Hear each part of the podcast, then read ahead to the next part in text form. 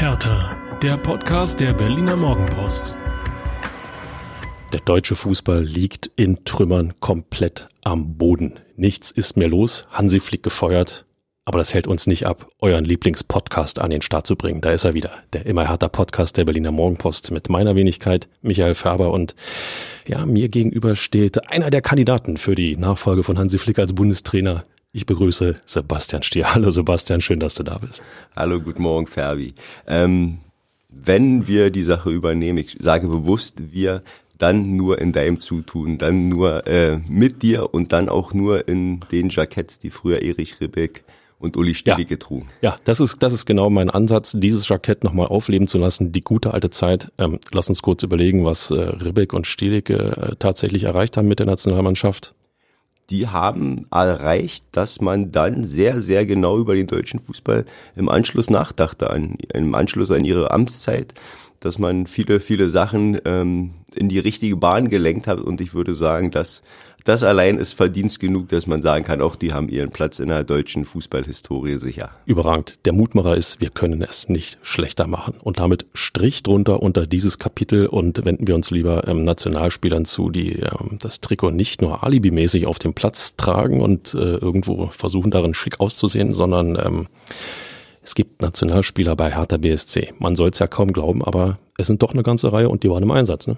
Die waren im Einsatz und ähm, wir haben da auch richtig hingeguckt, haben geschaut, was die gemacht haben am Wochenende, mehr oder weniger erfolgreich, aber du sagst es richtig, sie haben gespielt für ihre Länder, Nationalspieler in Diensten von Hertha BSC und allein das äh, ist eine gute Nachricht. Absolut im Rhythmus bleiben, ähm, sich präsentieren in der Nationalmannschaft, noch mehr Selbstvertrauen holen und dann bin ich schon bei ähm, boah, wie heißt der schnell, unser Grieche? Andreas Buchalakis. Siehst du, du wirst immer besser, Ferbi. Am vergangenen Montag, ich erinnere mich, da wollte er dir noch gar nicht über die Lippen kommen. Jetzt fehlerfrei ausgesprochen. Ich denke, von Korfu bis Athen wird man deine Aussprache loben. Ich sag mal, als äh, künftiger äh, Co-Trainer der deutschen Nationalmannschaft muss man sich ja auch mit potenziellen Gegnern sozusagen beschäftigen und ähm, Gegnern der Nations League Gruppe C. Der Nations League Gruppe C, genau so ist es. Buchalakis, ähm, tatsächlich äh, zweimal im Einsatz für die Griechen. Gegen die Niederlande eingewechselt in der 77. Minute. Okay, das Ganze ging 0 zu 3 verloren für die Griechen. Ja, aber gut für Buchalakis. Ähm, als er kam, stand es schon 0 zu 3. Ähm, die Tore fielen recht zügig. Erste Halbzeit habe ich mir angeschaut, war bis dahin desaströser Auftritt. Wenn man es jetzt gut mit ihm meint, könnte man sagen, okay, er hat Stabilität ins Spiel gebracht, Ergebnis so. wurde nicht schlimmer. So sieht's nämlich aus. Und äh, Stabilität ist ja auch das, was Hertha BSC wunderbar gebrauchen kann, ähm, was das angeht. Aber zweiter Auftritt gegen Gibraltar. Man sollte auch diese Mannschaften nicht unterschätzen. Es gab ein 5 zu 0 ähm, für die Griechen. Ähm, Brolakis hat gespielt bis zur 68. Minute und wenn ich das richtig wahrgenommen habe, hat er sogar den griechischen Führungstreffer eingeleitet. Was sagt man dazu? Alles richtig gemacht, Benny Weber. genau den richtigen Mann. Aber nein, im Ernst, im Umkehrschluss sieht man, er wird im ersten Spiel sicherlich ein sehr, sehr wichtiges Spiel für die Griechen gegen einen der stärksten Gegner in dieser ohnehin schweren Gruppe da sind die Franzosen noch drin, da ist Irland mit drin. Also die ist schon wirklich sehr, sehr knifflig, diese Gruppe. Da wird er in diesem wichtigen Spiel, wird dann eingewechselt als Reaktion für den, auf den sehr, sehr schwachen Auftritt der Griechen spielt er dann im nächsten Spiel Stamm. Also sprich, Herthas Zugang ist da schon unter den ersten 13, 14 Leuten in der Rotation in der Nationalmannschaft. Und ich denke, das allein ähm, zeigt schon, dass der eine gewisse Qualität mitbringt, beziehungsweise dass Hertha da vermutlich dann auch wirklich einen guten Griff gelandet hat. Und ähm, ich hatte es gerade an, angeteasert, ähm, Stabilität in der Defensive ist äh, nach dem letzten Ligaauftritt äh, ja zwingend notwendig. Insofern, wenn er sich da auf internationalem Parkett, und das ist ja nochmal was anderes, ne? selbst wenn es nur, nur in Anführungszeichen gegen Gibraltar geht, das ist ja nochmal was anderes, äh, wenn du sozusagen dein Nationaltrikot anhast und äh, da dann unterwegs bist, als wenn du in der Liga spielst. Ne?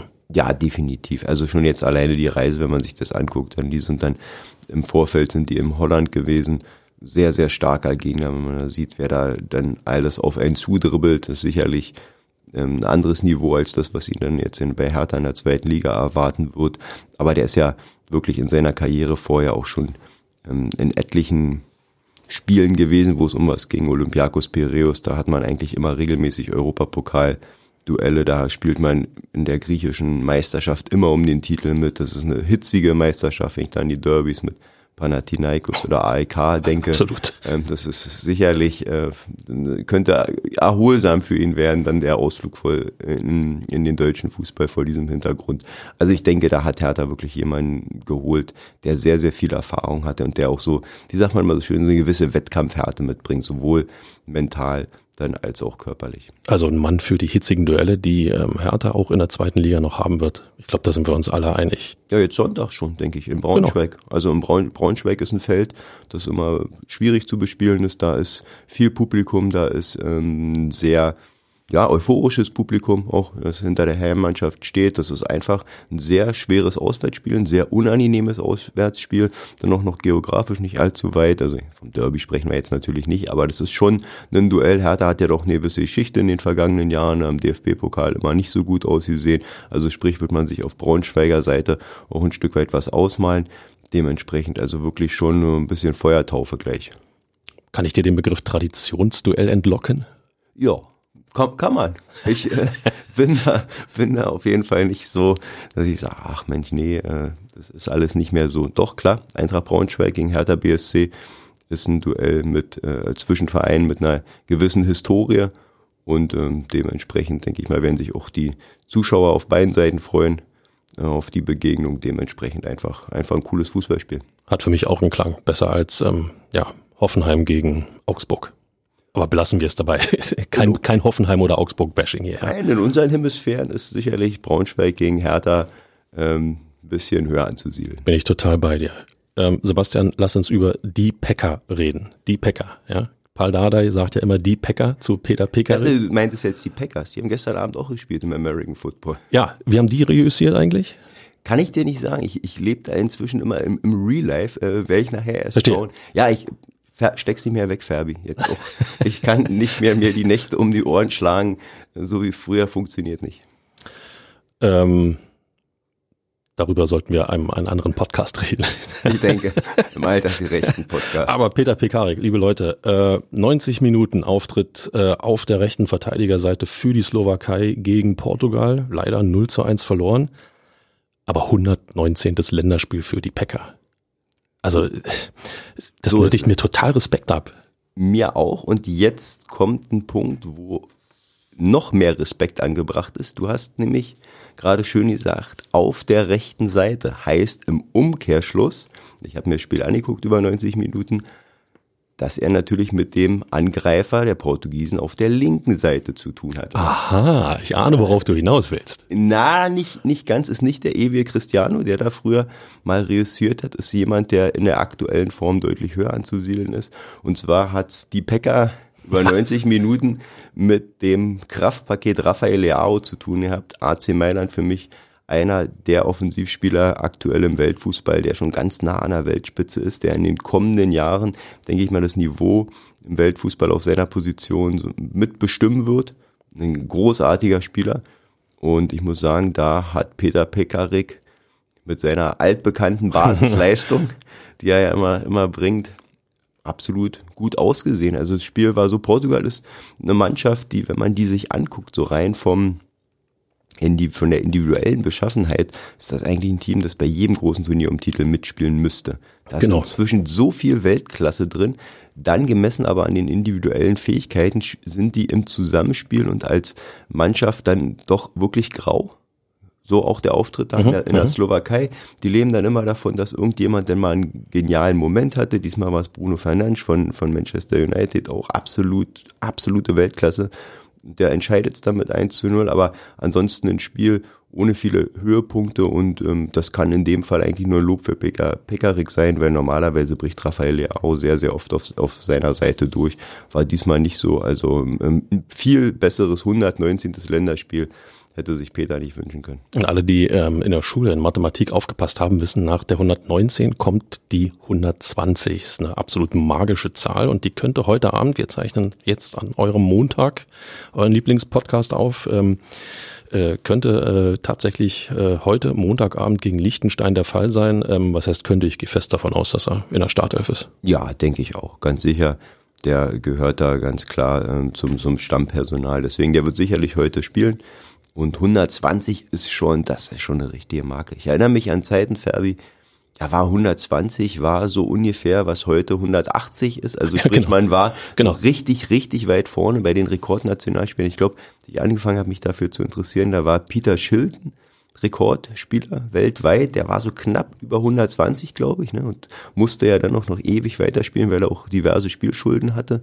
Also der hat bis weit über 40 gespielt und ähm, hat dann irgendwie ist dann auf solche hohen Einsätze gekommen. Heute ist das alles schon so ein bisschen mit den ganzen Wettbewerben, die man noch so hat, da sind die Zahlen ein Stück weit höher. Aber man muss ja auch sehen, Slowakei ist ja kein regelmäßiger Teilnehmer an Großveranstaltungen. Dementsprechend ist die Zahl auch wirklich richtig hoch zu bewerten. Also ein echter Altinternationaler. Definitiv. Wenn man bedenkt, dass jemand wie Franz Beckenbauer für Deutschland lange Zeit Rekordnationalspieler war mit 103 Einsätzen. Also der hat es gerade so über diese 100 geschafft. Ähm, Insofern diese 120, ähm, selbst wenn er bloß eingewechselt wird für zwei Minuten, was ich nicht glaube, ich ziehe jetzt schon meinen Hut vor Peter Pekarik. Das ist eine, eine Leistung, die, ähm, die muss man erstmal nachmachen. Ja, die muss man erstmal nachmachen. Smile Prevljak ist jemand, der mir äh, in dem Zusammenhang sofort einfällt, weil ähm, Pekarik hat 90 Minuten gespielt für die Slowakei, Prevljak für Bosnien nicht eine Minute gegen Liechtenstein beim 2 zu 1. Was ist da los? Gute Frage. Ja. Na, man sieht ja auch das knappe, knappe Resultat, spricht er jetzt auch nicht für die Leistung der Bosnier, auch nicht für die Aufstellung des Trainers. Da muss man, da muss man äh, debattieren, denke ich. In jedem Fall im Kreis der Nationalspieler ähm, was anderes sehen, was anderes erleben, anderen Input kriegen und äh, ist ja in irgendeiner Form trotzdem auch eine Bestätigung. Und äh, wenn wir dann Linus Gechter und Tjag Ernst noch mit ins Boot holen, ähm, die für die ähm, U21 äh, äh, ja, dabei waren beim, beim Testspiel, beim Freundschaftsspiel gegen die Ukraine, 2 zu 0 Sieg. Ähm, Linus Gechter hat äh, die erste Halbzeit gespielt, Tjag Ernst äh, gar nicht, ist dann mal das Los eines Torhüters. Nichtsdestotrotz, dass beide bei der U21 dabei sind, ähm, ich würde sagen, das gibt einen Schub. Ne? Also wenn du eingeladen bist, für dein Land zu spielen, egal für welche Mannschaft, gibt das einen Schub. Ja, absolut. Und dann auch noch in der Königsaltersklasse ähm, sozusagen kurz vor, den, vor dem Männerbereich, kurz vor der A-Nationalmannschaft U21, das ist dann schon immer na, auch fast ein Tor zum, äh, zur, zur, zur A-Nationalmannschaft gewesen, jetzt so in den vergangenen Jahren. Dementsprechend, wenn man da dabei ist, in dem Kreis ist, dann heißt das schon, dass der, dass man in einem gewissen Fokus steht und den haben sich die beiden Spieler auch verdient. Und die werden auch, da bin ich mir relativ sicher, bis Weihnachten noch eine gute Rolle bei Hertha BSC spielen. Und als künftiges Bundestrainergespann, äh, Sebastian, haben wir natürlich ein Auge auf die U21 und damit auch auf Tjag Ernst. Ja, da werden wir auch zeitnah Vorgespräche führen schon mit den Jungs. Ja, ihr werdet in jedem Fall als erstes erfahren in eurem Lieblingspodcast, also macht euch keine Sorgen, was das angeht. Stichwort Torhüter, wir sind bei der T-Frage. Ähm, Tjag Ernst hat nicht gespielt, derzeit Herthas Nummer eins. Ähm, wer ist die Nummer zwei? Gibt's noch mal irgendwie einen anderen Torwart? Worauf ich hinaus will, ich will gar nicht um den heißen Brei rumreden. Es gibt ja in der Causa Rune Jahrstein etwas, was ähm, ja ein Fortgang, ein ähm, einen gerichtlichen Vergleichsvorschlag, wie es im, im, im Gerichtsdeutsch, im, im Gerichtsdeutsch, im Amtsdeutsch heißt. Ähm, was wabert uns da entgegen? Jahrstein sollte zurück zu Hertha, jetzt soll es einen Vergleichsvorschlag geben, jetzt soll er dann wohl doch nicht zurück zu Hertha. Ähm, Sebastian, wenn jemand Licht ins Dunkel bringen kann, dann bist du das, glaube ich. Ich kann nur sofern Licht ins Dunkel bringen, dass wir deine eigengängliche Frage so beantworten können. Also Nummer zwei ist Rune Jahrstein definitiv dann nicht. Okay, bei Hertha. okay, das war leicht. Das, das war leicht. Alles andere ist ein Stück weit komplizierter. Torhüter-Situation ähm, ist angespannt bei Hertha, das weiß man, durch die Freistellung von, von Marius Gersbeck. Ähm, dadurch ist da, ist da ein gewisses Vakuum. Die, nun war die Idee so, man, klar, Tjag Ernst ist ein junger, talentierter Torhüter. Im, im Idealfall hat man in diesem so einem Torhüterchor auch immer noch jemanden mit einer gewissen Erfahrung drinne. Viel mehr Erfahrung als Rune Jahrstein geht nicht. Allerdings war die Beziehung ja zwischen Hertha und Rune, sagen wir es mal, sehr, sehr angespannt im mildesten Fall zuletzt. Und das hat einfach dann nicht funktioniert, so leicht wie man sich das auf verantwortlicher Seite vorgestellt hat, dass man dachte, okay, jetzt äh, man, man, man holt ihn wieder zurück. Und ich muss auch ehrlich sagen, das ähm, ja, ist jetzt nicht so wirklich überraschend, wenn man wenn man aus dem Prozess mal zitiert, Ferbi? Ja, ich, ich versuche es einfach. Ähm, also äh, zum Ablauf beziehungsweise zu den Vorkommnissen nochmal äh, kurz aufgewärmt. Es soll ähm, im August 2022 soll es eine Auseinandersetzung gegeben haben zwischen Jahrstein und äh, dem damaligen Torwarttrainer Andreas Menger, damals Schrägstrich wie heute. Ähm, und es sollen äh, prägnante Worte gefallen sein wie, ähm, ich zitiere, Lügner, Arschloch und Nichtskönner. Das ist schon mal happig. Ähm, Jahrstein hat bestritten, äh, diese Worte gewählt zu haben. Nichtsdestotrotz wurde er äh, gekündigt bei Hertha BSC. Ich meine, das war noch Fredi Bubic, der sozusagen den Schlussstrich seinerzeit gezogen hat.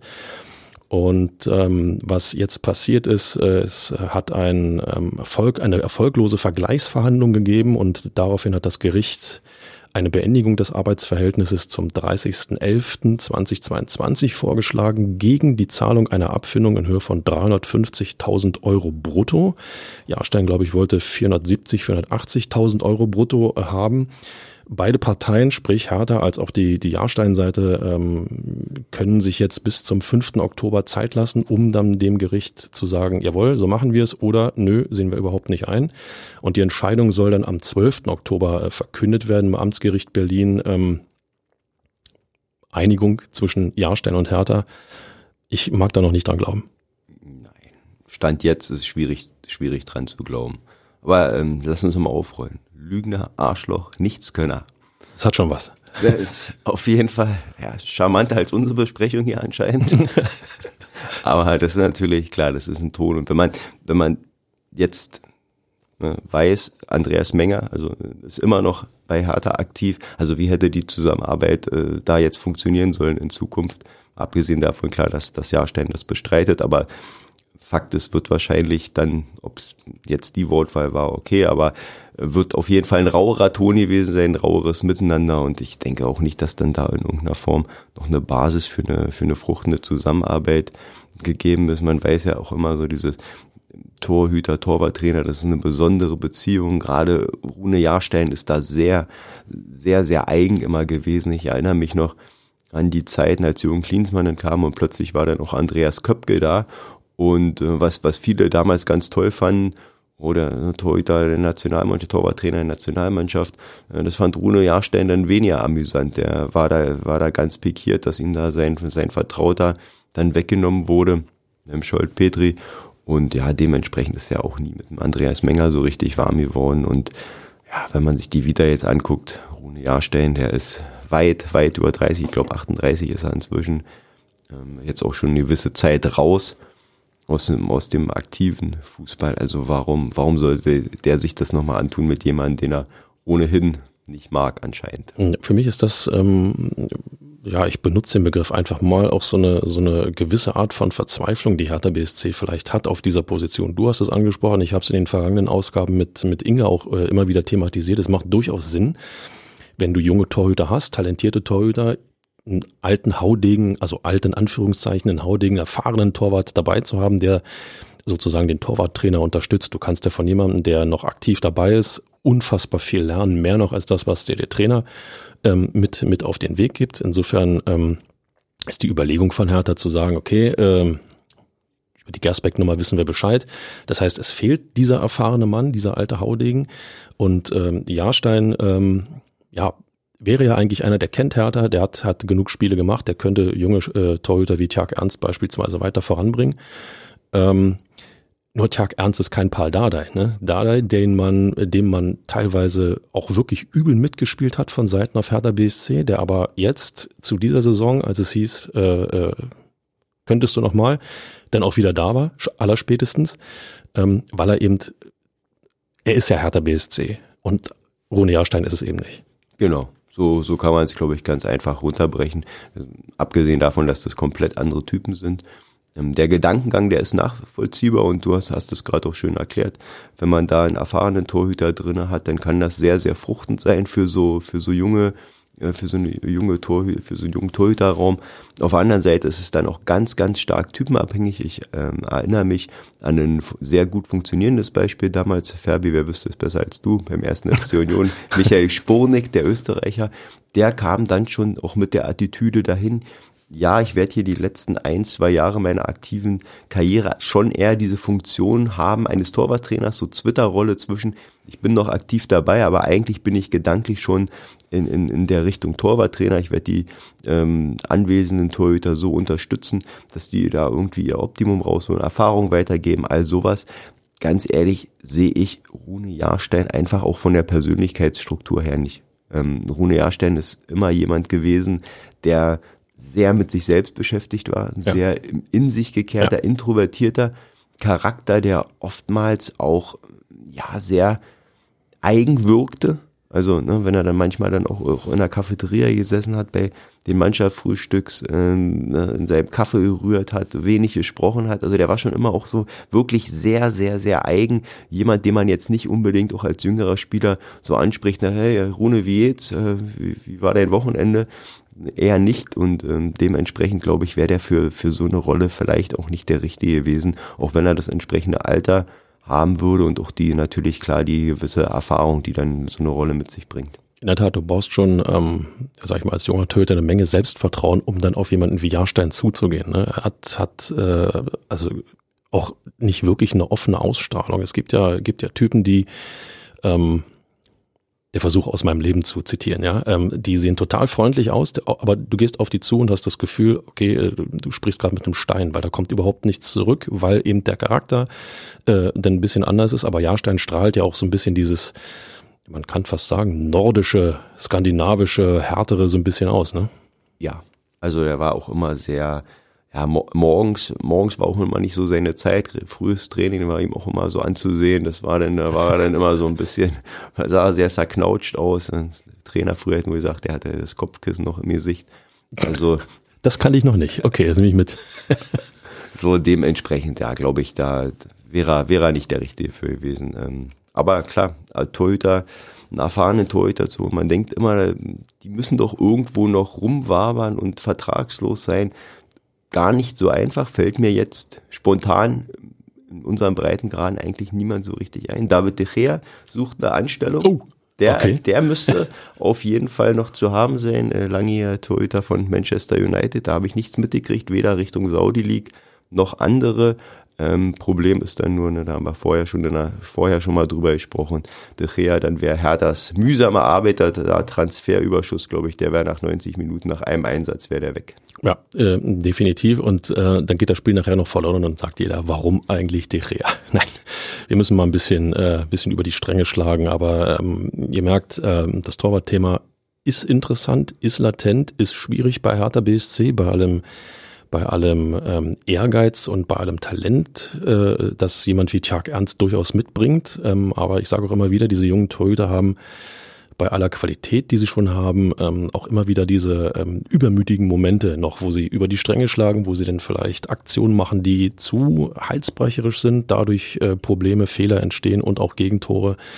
Insofern ähm, ist die Befindlichkeit von Hertha da, einen, diesen erfahrenen Torwart irgendwo noch zu generieren, schon da kurz gestriffen, Marius Gersbeck. Die Anklage in Österreich wegen Körperverletzung ist da. Es soll 28. September, meine ich, ist der Termin, eine Verhandlung geben und ähm, hat Marius Gersbeck eine Zukunft bei Hertha BSC, wenn er dann verurteilt wird? Also ich glaube, wenn er verurteilt werden sollte, alles im Konjunktiv, dann ist es sicherlich nochmal eine ganze Nummer schwerer, sehr, sehr schwer vorstellbar.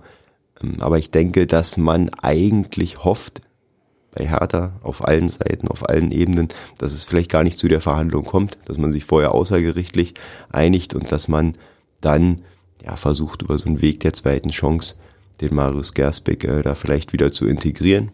Ähm, das kann man dann gut finden oder eben auch nicht. Aber ich glaube, das ist so der aktuelle Stand, dass man, dass man hofft, dass es da gar nicht zu einer Verhandlung kommt und dass man sich dann im, im Vorfeld schon klärt. Aber wir haben heute auch schon den, den 11. September, also so richtig, richtig ganz, ganz viel Zeit ist da nicht mehr. Nee, absolut nicht. Und ähm, die Liga wird auch nicht pausieren. Wir haben es angesprochen schon, äh, das nächste äh, Spiel bei Eintracht Braunschweig wartet und äh, wenn wir bei den Torhütern sind, Tjag Ernst bei der U21 kann jetzt nicht mittrainieren äh, mit Dade auf dem Schenkendorfplatz. Ähm, Rune Jahrstein sollte zurückgeholt werden. Sagen wir mal, das wird nicht funktionieren. Gersbeck ist auf Eis gelegt, trainiert individuell, nicht mit der Mannschaft, bleibt nur noch ein Name, Robert Quasi Groch. Ihr kennt ihn. Kennst du ihn auch, Sebastian? Jetzt. Ab jetzt kenne ich ihn. Ja, wir hatten, ähm, wir hatten natürlich in der Vorbesprechung geschaut, wer, wer ist das? Wo kommt der her? Das ist dann weniger schwierig. Äh, klar, der hat äh, bei, ist länger schon bei Hertha in der U19 gespielt, jetzt in der zweiten Mannschaft gespielt, also dann immer auch sukzessive aufgestiegen. Ja, der Weg, den, den Hertha gerade auch äh, gehen möchte und proklamiert, in dem Sinne ist das nur konsequent. Aber da muss man dann ganz klar sagen, also wenn man jemandem ähm, wie, wie Tjag ernstes Vertrauen gibt, und das finde ich absolut richtig, da möchte ich jetzt so eine Lanze für brechen, finde ich gut. Ein junger deutscher Torhüter, jetzt in der U-Nationalmannschaft, wie gesagt, wir reden immer viel über Spielzeit. Ähm, es ist bekannt, dass, dass wir in, in Deutschland gemessen haben mit den äh, Top-Nationen, dass unsere U21-Nationalspieler die wenigsten Einsatzzeiten haben in ihren Clubs. Jetzt hat man jemanden, ähm, der, der da zum, zum Stammpersonal in seinem Verein gehört in jungen Jahren, in einer sicherlich nicht einfachen Situation. Der hat aber bisher absolut fehlerfrei gehalten. Der hat sich da nicht zu Schulden kommen lassen und deswegen bin ich der Meinung, einfach weiterspielen lassen, Erfahrung sammeln lassen. Das ist ein talentierter junger Torhüter und der, der steht da absolut zurecht im Tor. Wenn dann aber der Backup, der Ersatzmann jemand ist, der noch jünger ist, noch unerfahrener, dann ist es schon ein Stück weit schwierig und kompliziert. Ähm, und ja, da, das kann sicherlich nicht die, die ewige Lösung dann sein. Also ich bin in Sachen Tjag Ernst völlig bei dir. Ein deutscher Torwart, der Einsatzzeiten hat, in diesem Alter, kann nur Gold wert sein für den gesamten deutschen Fußball. Hallo DFB, mal so ein halbes Auge, wenn ihr gerade noch Zeit habt und nicht wieder in irgendwelchen Trainerfindungskommissionen ähm, euch äh, verlustiert. Äh, einfach mal ab und zu nach Berlin schauen. Aber Robert Quasigroch hat ähm, im Testspiel gestanden, vergangenen Freitag, äh, bei Hertha Zehlendorf über die ähm, komplette Spielzeit. 4 zu 1 ging es aus für, für Hertha, also Hertha BSC, muss man in dem Fall immer noch dazu fügen. Der Vollständigkeit halber, ähm, Duziak hat getroffen, Winkler hat getroffen, Fluppe, ja, Tabakovic war wieder dabei unter den Torschützen und ähm, Jindawi hat äh, auch ein Tor dazu beigetragen. Ähm, ja, ähm, unterm Strich äh, sagt man souveräner Erfolg und äh, auch einer, der ein bisschen fürs Gemüt gut tut, ne?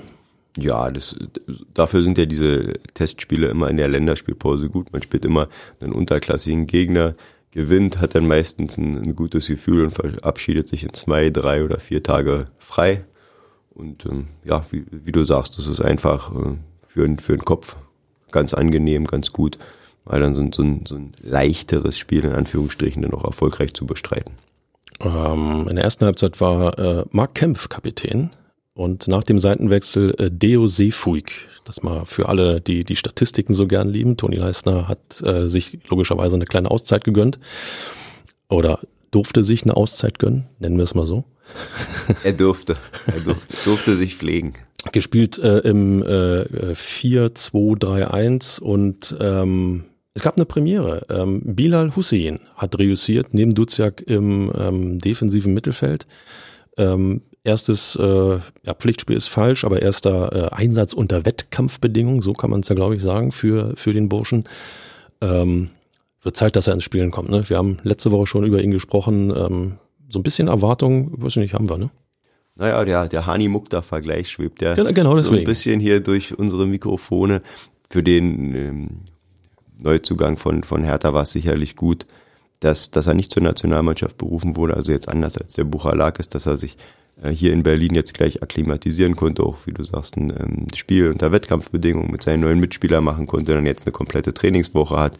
Also das ist, denke ich, sicherlich alles sehr, sehr positiv, aber ich glaube, der wird einfach so vom Gefühl her glaube ich, wird er ein Stück weit länger brauchen, um in der Liga anzukommen, als jetzt der Buchalakis. Also der wird, glaube ich, äh, Andreas Buchalakis wird auf Knopfdruck funktionieren. Da würde mich alles andere wundern.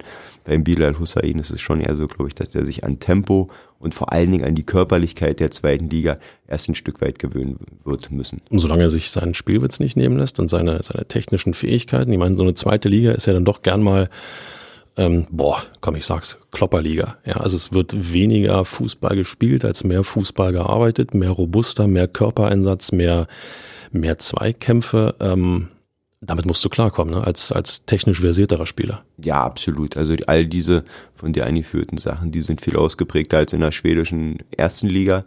Da ist einfach auch Tempo ist höher in der deutschen Zweiten. Das geht einfach auch viel ein Stück weit über den zweiten Ball. Also sprich Abpraller, ähm, Antizipation, all solche Geschichten. Der Ball ist nicht immer zwangsläufig am Fuß, so wie es der Bilal mag. Also dementsprechend, das, das wird schon eine Zeit dauern. Er wird bei Hertha sicherlich Mitspieler haben, die, die ihn dann auch entsprechend einsetzen können. Jetzt ob es Palko Dada ist, der ja auch gerne den Ball am Fuß hat oder jetzt generell all die Jungs in der Offensive. Aber da habe ich einfach so das Gefühl, dass das ein Stück weit dauern wird. Da muss man dann auch na, für sich erstmal rausfinden, so Abstände zu den Gegenspielern, all solche Geschichten, Passwege mit den neuen Mitspielern sowieso, versteht sich von selbst. Ähm, und dann eben die Verteidiger, die einem dann meistens auch im Kreuz hängen bei den Luftduellen. Aber da wird er eh nicht hingehen, so mit ein, seinem Meter 72 im Höchstfall. Beziehungsweise 1,85 wie auf diversen Ihr habt hoffentlich die vergangene Folge gehört, wenn nicht, nochmal reinhören. genau, also nicht, hat er nicht ganz die Größe, die im Internet angegeben wird. Deswegen muss man jetzt nicht unbedingt damit rechnen, dass er nach Eckbällen äh, erfolgreich in Serie sein wird per Kopf.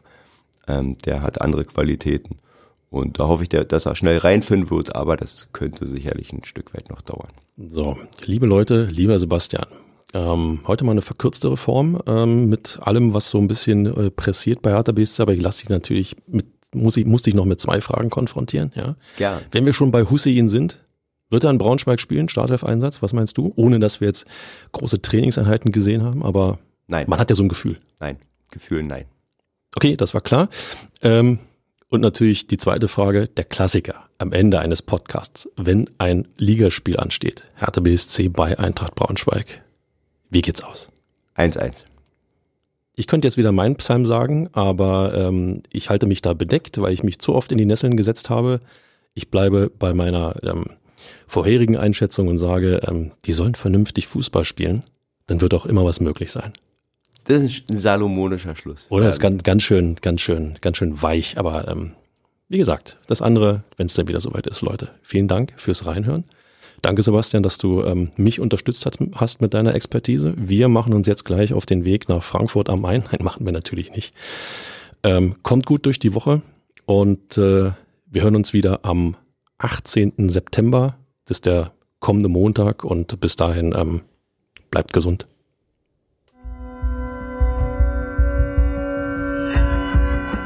Immer härter. Der Podcast der Berliner Morgenpost.